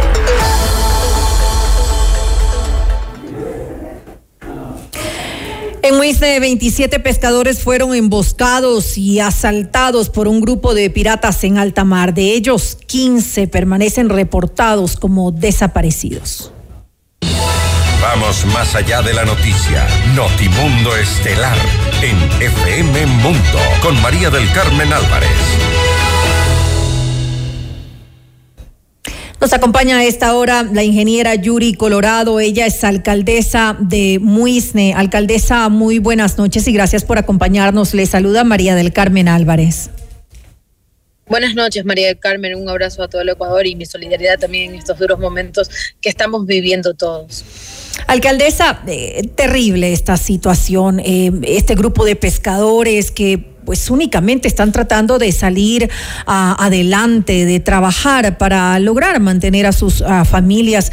Son víctimas de estos ataques criminales que ya de verdad nos tienen cansados a todos los ciudadanos, que nos sentimos pues impotentes ante esta eh, situación. Cuéntenos un poco eh, en qué circunstancias se dieron estos eh, asaltos. según conocemos, fueron dos incidentes por separado, ¿no? Efectivamente, hemos tenido el día viernes donde han quedado desaparecidos 15 de forma inicial pescadores. Enhorabuena, ellos lograron retornar, obviamente ya retornaron el día domingo, ya perdieron todas las pertenencias, les robaron los motores, sus celulares, amenazaron sus vidas y se llevaron una lancha con la que se presume empezaron a delinquir y en la madrugada de hoy despertamos con la triste noticia que 12 pescadores adicionales en el Cabo San Francisco también se encuentran desaparecidos. Inmediatamente yo me he comunicado con el gobernador de la provincia de Esmeralda, con la Capitanía de Puerto, con la finalidad de que se empiece de manera urgente la búsqueda. En todo caso, quiero decirte que es muy doloroso lo que está pasando nosotros en el Cantón Muisne hemos hecho un gran esfuerzo para poder sostener el tema que no se desborde la delincuencia en el Cantón. Hemos coordinado con la Policía Nacional, con los militares. No pasa lo que pasa en el hermano Cantón Esmeraldas y en este caso en el país entero, pero es importante que a través de la Capitanía se disponga que se refuercen los patrullajes en alta mar. Nuestros pescadores que, como usted bien lo dijo, salen todos los días en busca del pan, honradamente para traer a sus familias y que muchos de ellos en realidad los asalten, les roben sus motores y aún ni siquiera regresen a tierra. Para nosotros como autoridades tremendamente doloroso. He llegado personalmente a la parroquia del Cabo San Francisco para poder conversar con cada uno de los familiares, con las esposas de los pescadores que en este momento se encuentran desaparecidos. En todo caso, hemos hecho llegar la asistencia humanitaria y estamos pendientes y esperamos que tengan un pronto retorno y lo más importante, con vida. En todo caso, el pedido a las autoridades nacionales para que se refuercen de manera urgente los patrullajes en alta mar en el Cantón Wisne. Alcaldesa, solamente para quedar claros, eh, las, eh, los pescadores que se encuentran en estos momentos desaparecidos son 15, ¿no? 12. Son 12 entonces. Inicialmente eran 27. Ajá, eso sí sabemos. Fueron en Muisne que ya lograron regresar, uno de ellos con este con tiros en los motores, otros motores ya se robaron y una lancha que efectivamente están utilizando para delinquir y en la madrugada de hoy desaparecieron los 12 adicionales. En todo caso, nosotros estamos trabajando de manera permanente, insistiendo mucho a las autoridades para que se dé la búsqueda y que esto permita que ellos regresen sanos y salvos a casa. Eh, comprenderá que toda nuestra ciudadanía está en este momento en pánico. Si bien es cierto, estos hechos delictivos no los hemos tenido en tierra, hemos logrado hacer la contención con los compañeros militares, con las fuerzas del orden, con los policías, pero en todo caso ya la parte de alta mar es importante que Capitanía intervenga. Ahora, ¿qué tan frecuentemente se está dando estos eh, asaltos? Usted nos dice que, que nos en tierra no, no, no, no están siendo perjudicados, pero en alta mar sí sabemos que ha habido cierta eh, frecuencia en estos ataques eh, que, que, se dan justamente para quienes están realizando sus, sus labores. Em, ¿Qué pasa? Con esta situación? ¿Qué, tanto se está dando? Y además, ¿cómo está afectando, obviamente, eh, a, a la pesca en la zona? Porque usted lo dijo hace un momento, existe temor por parte de los habitantes. Efectivamente, estos sí se han dado con mucha frecuencia en el último mes. En todo caso, nosotros hemos tenido una mesa de seguridad convocada donde se ha informado a las autoridades de este particular para que puedan tomar los correctivos. Son las competencias de ellos, el municipio como tal y yo como alcaldesa junto a todo el equipo todo el contingente necesario que podamos disponer desde la alcaldía para poder ayudar la logística, la parte humana. Nosotros hemos dado incluso una lancha a la capitanía para que ellos puedan hacer sus patrullajes, pero es importante que se refuerce con más personal en el Cantón Muisne. Recordar que el Cantón Muisne es sumamente pesquero, no solamente hacen en el Cabo San Francisco, también se hace la pesca en Galera, en el mismo Muisne, en Daule. En todo caso, este sí es un llamado para la capitanía de puerto para que se refuerce de manera urgente el patrullaje y que se brinden las garantías para que nuestros pescadores puedan hacer uso de esta profesión que es el que sostiene en realidad muchas veces al cantón. Son padres de familias, a veces familias enteras que salen a pescar para poder llevar el día a día a sus hogares y yo créeme que tengo el corazón completamente roto y poder ver a cada una de las esposas, a, las madres con tanto desconsuelo, sinceramente. Desesperados, claro impotencia. No tienen ninguna noticia de estos 12 eh, pescadores que aún eh, continúan pues desaparecidos. Usted nos decía que esto ocurrió eh, esta madrugada, este lunes. Cuántas embarcaciones eran y em, qué sé, o sea, los que los pescadores que estaban ahí son los 12 o hubo otros que pudieron salvarse. No no hay eh, no se tiene conocimiento de qué es lo que sucedió específicamente con ellos. Son cuatro embarcaciones porque cada una sale con tres. Logró regresar una persona que se escapó, eh, el cual informó efectivamente que estaban retenidos y estamos a la espera que regresen. Eso fue en horas de la tarde. Nosotros estamos monitoreando permanentemente con la finalidad de consultar cómo está el tema en territorio, si ya regresan. La Marina tiene conocimiento del señor gobernador, las autoridades de territorio. Yo como alcaldesa que estoy pendiente de toda la ciudadanía. Recordará que nosotros somos la primera autoridad cercana a la gente para poder este, resolver todo este tipo de problemas que para mí es tremendamente lamentable. Eh, rogamos a Dios que ellos regresen con vida y que estén a buen recaudo pronto en sus hogares. Yo seguiré insistiendo, pero sí es un llamado a nivel nacional a las autoridades para que se refuercen los patrullajes en alta mar. Esto ya es una constante. En el último mes, si bien es cierto, no pasa lo mismo. Eh, en, tierra hemos logrado hacer un control con grandes eh, operativos por parte de las fuerzas del orden, pero en alta mar efectivamente esto ya está desbordado y es sumamente peligroso. Ahora, ¿de qué forma se está eh, ayudando a los familiares de, de, estos pescadores? Porque obviamente en estos momentos ellos eh, necesitan algún tipo de, eh, de ayuda, de, cualquier manera, de, que la gente llegue y, y, y, de alguna manera apoye pues a los familiares. Nosotros como alcaldía hemos llevado la, asistencia humanitaria con raciones de comida, con agua, con vituallas. En todo caso, hoy también hemos hecho una articulación a través de gestión de riesgo, explicando lo que está pasando dentro del cantón y mañana también se van a coordinar ayudas para poder entregar. En todo caso, creo que lo más importante en este momento es que las autoridades tomen el control de lo que está sucediendo en alta mar para precautelar la vida de nuestros pescadores y en todo caso, nosotros como autoridad también estamos haciendo todos los esfuerzos posibles para poder dar las garantías del caso. No son nuestras competencias, pero permanentemente estamos en territorio y sobre todo lo más importante en este momento es orar para que puedan llegar a casa sanos y salvos. Así es, pues alcaldesa, todos estaremos orando para que estas 12 personas que, como lo dijimos al inicio de esta entrevista, simplemente están tratando de eh, llevar em, el alimento a sus casas, de salir adelante. Es increíble que esta situación eh, tengamos que seguir eh, viviéndola los ecuatorianos. ya esperamos que se empiecen a ver pues los resultados de las operaciones que se están llevando a cabo para hacer frente a esta situación gravísima de inseguridad que vive el país. Y me uno pues a este pedido que hace usted, alcaldesa, a la Capitanía de Puerto para que pues se refuercen estos patrullajes en alta mar, en el cantón Muisne. No es posible que esta situación siga dándose eh, a nuestros eh, pescadores de esa, de esa zona, alcaldesa.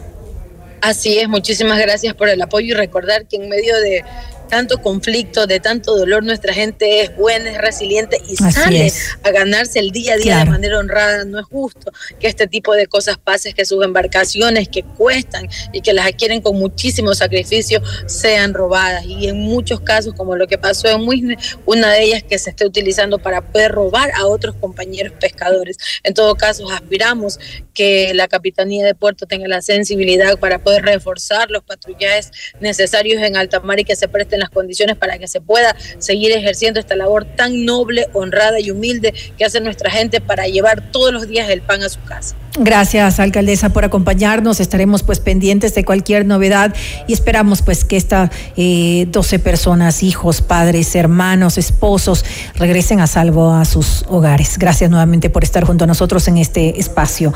La ingeniera Yuri Colorado, alcaldesa de Muiste. Muchísimas gracias, un abrazo a todo el país, nos levantaremos. Le mantenemos al día. Ahora, las noticias.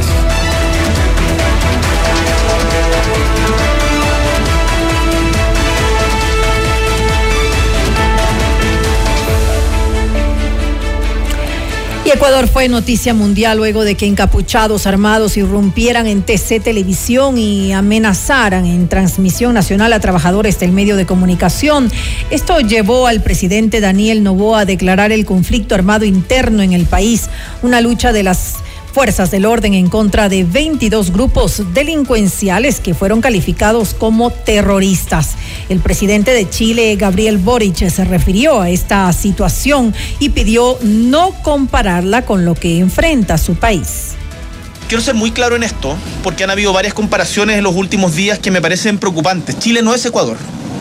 Chile tiene instituciones fuertes y sólidas que tenemos que entre todos cuidar y fortalecer. Y por eso frente a la violencia de la delincuencia, frente al narcotráfico. Lo que tenemos que hacer es unirnos como sociedad, enfrentarlo con una mano firme, sin contemplaciones contra los delincuentes y el narco, en, el marco del Estado de Derecho y sin divisiones entre nosotros, sin divisiones en la sociedad. Por eso yo pido que en esto actuemos unidos y que no haya aprovechamiento político de corto plazo. Mientras tanto, el presidente de Venezuela, Nicolás Maduro, hizo un llamado a su homólogo Daniel Novoa para contar con él en el manejo y control del sistema penitenciario. Y se acabó el pranato en las cárceles del país.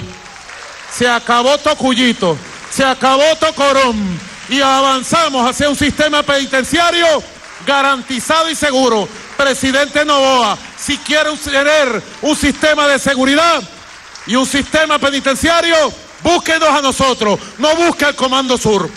El Comando Sur lo que va a hacer es intervencionismo, colonialismo. Lo he dicho, tenía que decirlo, sin ofender. La unidad judicial penal con sede en Carcelén, al norte de Quito, convocó para este martes 16 de enero a las 11 horas a la audiencia de formulación de cargos en contra de Fabricio Colón Pico. El peligroso delincuente será investigado por el presunto delito de intimidación en contra de la fiscal general del Estado, Diana Salazar. La diligencia por los problemas de seguridad que se han registrado en el país desde hace ya dos semanas se realizará de forma virtual.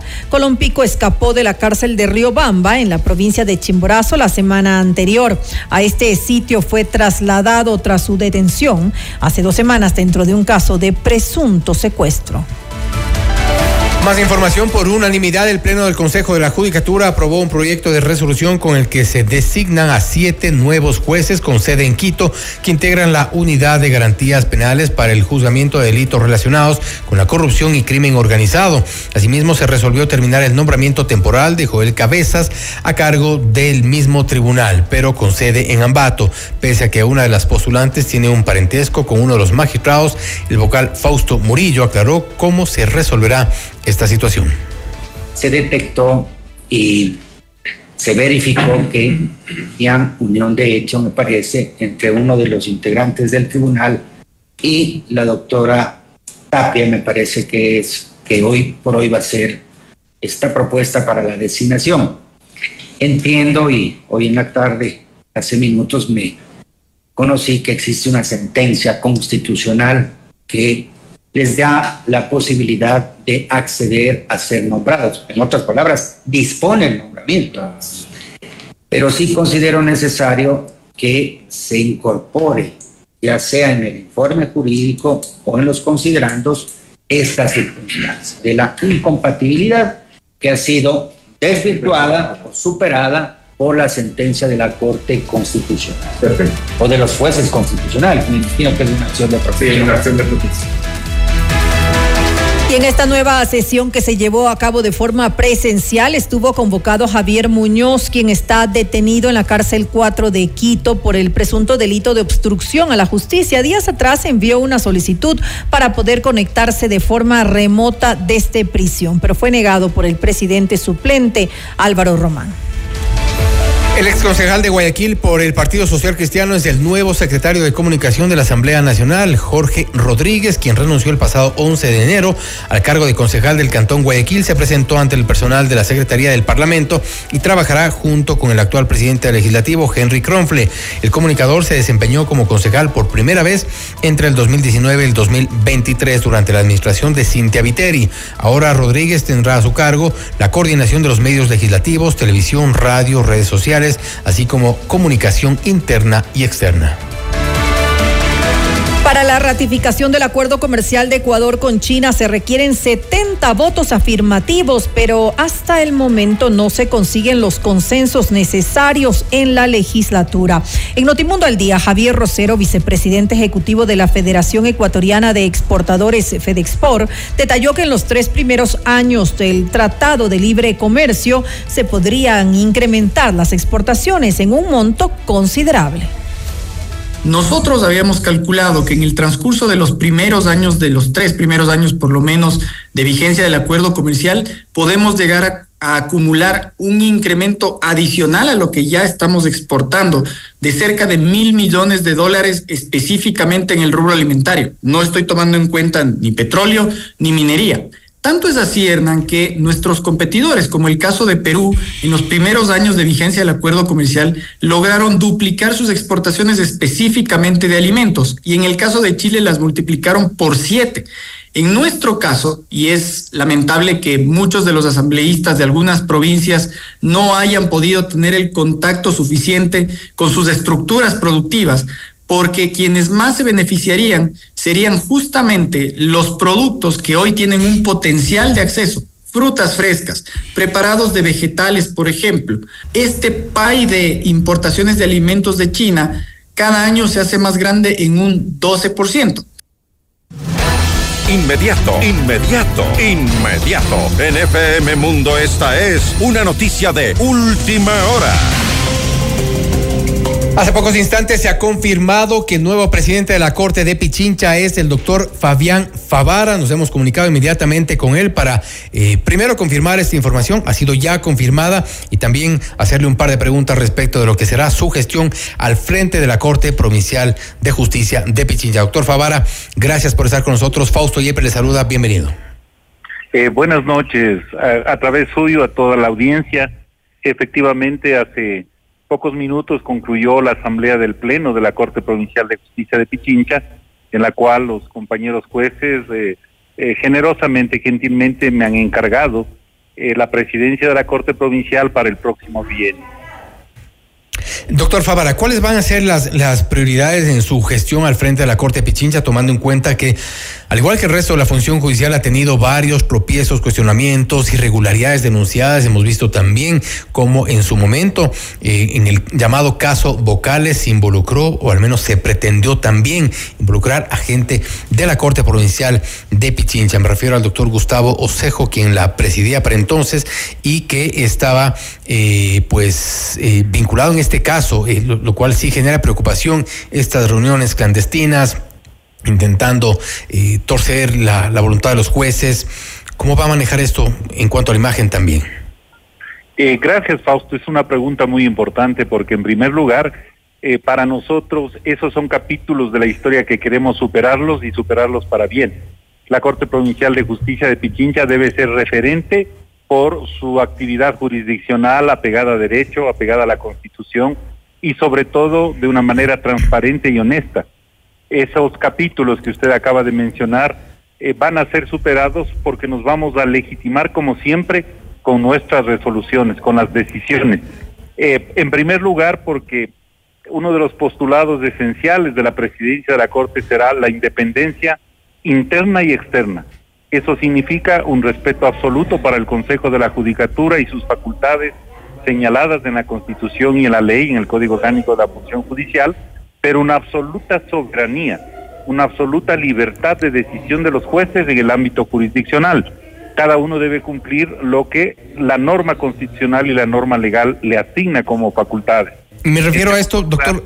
Y me refiero a todo esto, doctor Favara, porque hay varios casos que han sido iniciados por parte de la Fiscalía General, el caso vocal es uno de ellos, eh, en donde se ha investigado a jueces. No puedo dejar pasar tampoco por alto una investigación que se emprendió en su momento en su contra y de acuerdo a reportes, porque teníamos eh, que tener algo de información también respecto de su, perfil y hemos encontrado, por ejemplo, el 3 de mayo del 2023 hizo un allanamiento y a usted la Fiscalía le investiga por un presunto delito de prevaricato. Sí, ese también es un capítulo superado porque ¿Por qué la? Corte Nacional de Justicia, la Corte Nacional de Justicia, un tribunal de la Sala Penal integrado por el doctor Felipe Córdoba, el doctor Marco Rodríguez y el doctor eh, Luis Rivera, resolvieron en el mes de septiembre ante un pedido de fiscalía de que se declare error inexcusable a la actuación de un auto de nulidad que nosotros eh, dictamos en la Corte Provincial, resolvió que no hay error inexcusable, que no había perjuicio ni a la Administración de Justicia, no había perjuicio a terceras personas y no había perjuicio a ningún tipo de persona natural o jurídica inmersa en este caso. Es decir, si no hay, si no hay un viso de error inexcusable en nuestra gestión judicial, mucho menos podría haber un delito de prevaricato. En todo caso, nosotros hemos colaborado con la investigación que lleva adelante Fiscalía, que estará próxima a concluir. Ah, hemos concurrido a todas las diligencias. Pero eso quiere decir que no es un tema superado. La Fiscalía continúa con, eh, con, con el caso. Es un tema superado, Fausto, por una razón. Hemos asistido a las audiencias de apertura de nuestros dispositivos electrónicos. De Eso la... fue la semana pasada, si no me equivoco.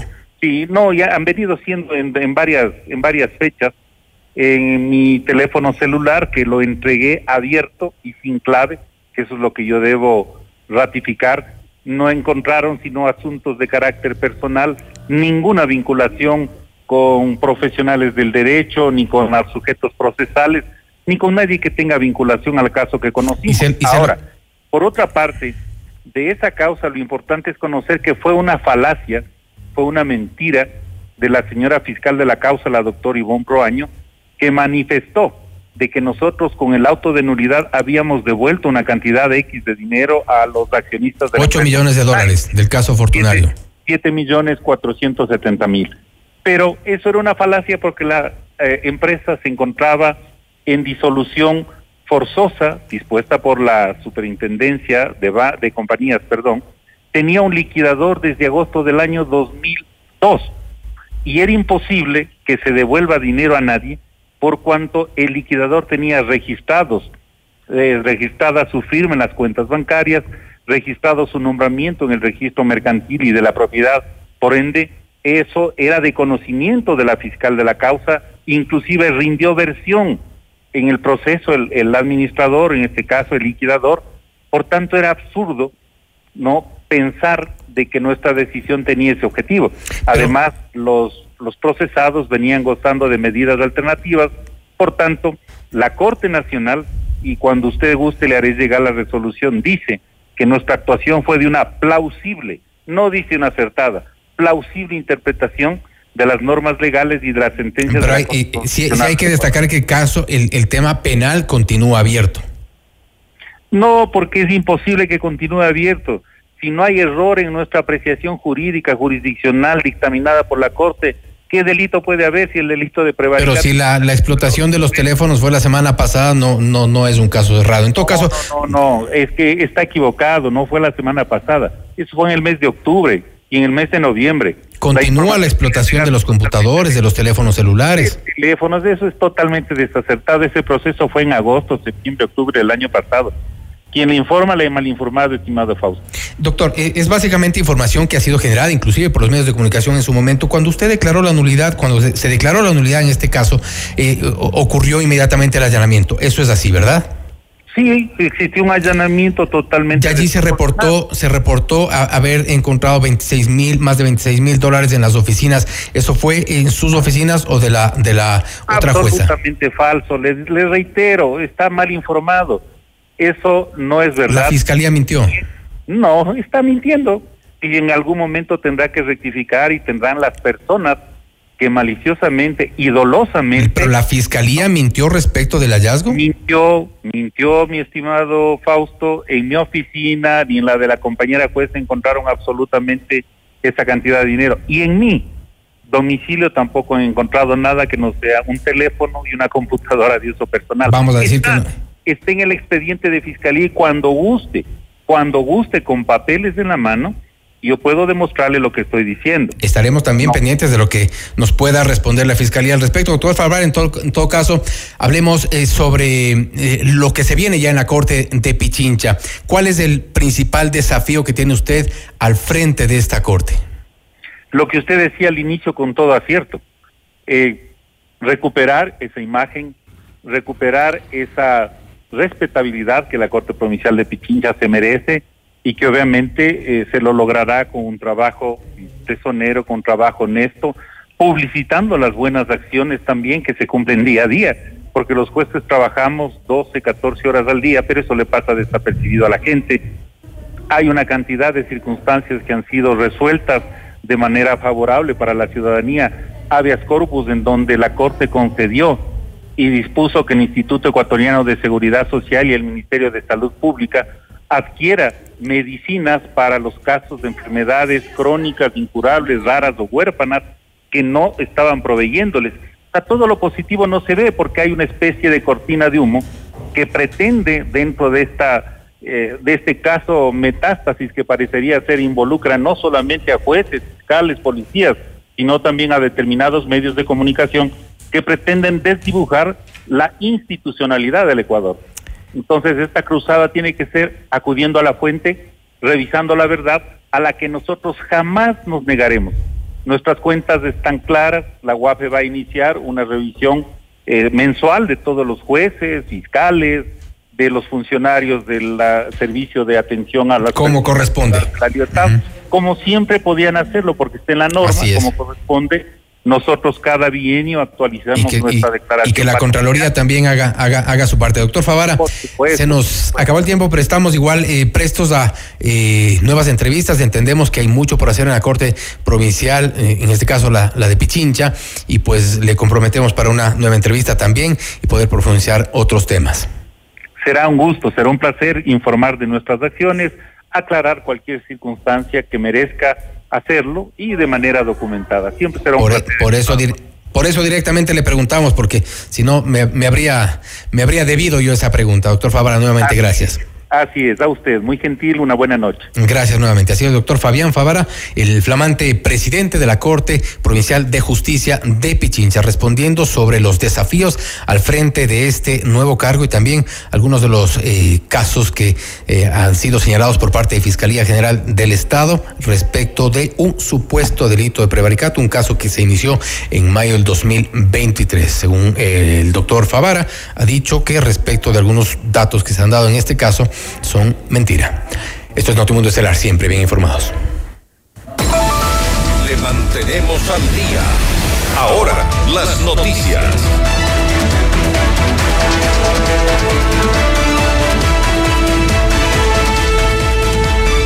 El presidente de la Asamblea Nacional, Henry Kronfler, resaltó el rechazo de la bancada del Partido Social Cristiano a la propuesta del incremento del IVA al 15%.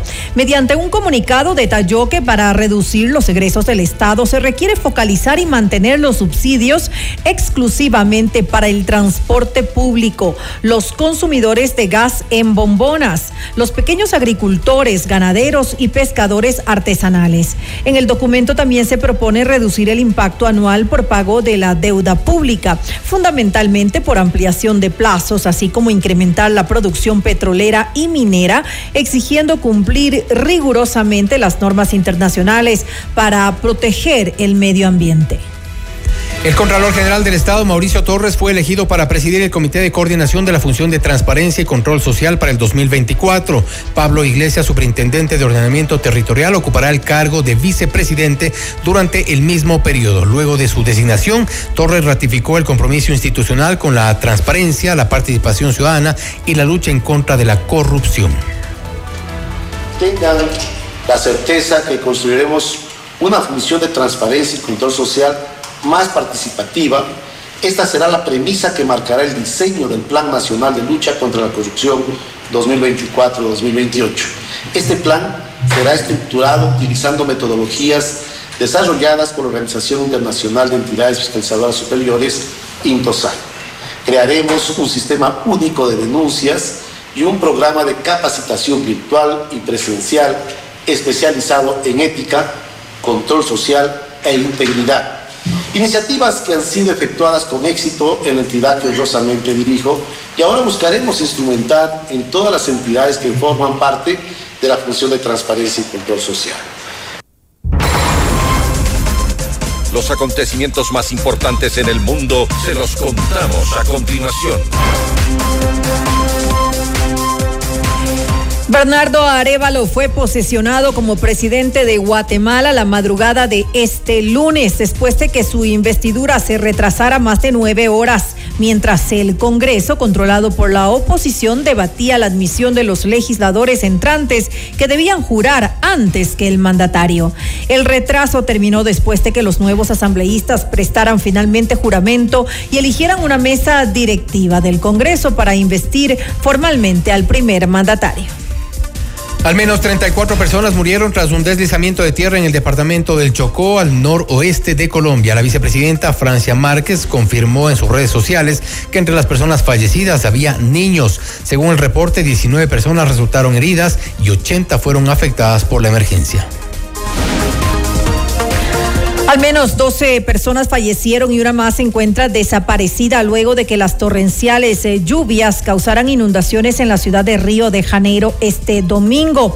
Eh, también eh, se confirmó que aproximadamente 2.400 soldados del Departamento de Bomberos se desplegaron para realizar labores de limpieza y rescate desde el comienzo de las fuertes lluvias con el apoyo de drones y perros rastreadores. Millones de ciudadanos estadounidenses se preparan para la tormenta invernal que afectará a varios estados con temperaturas gélidas. María Santana, nuestra cadena aliada CNN, con el informe.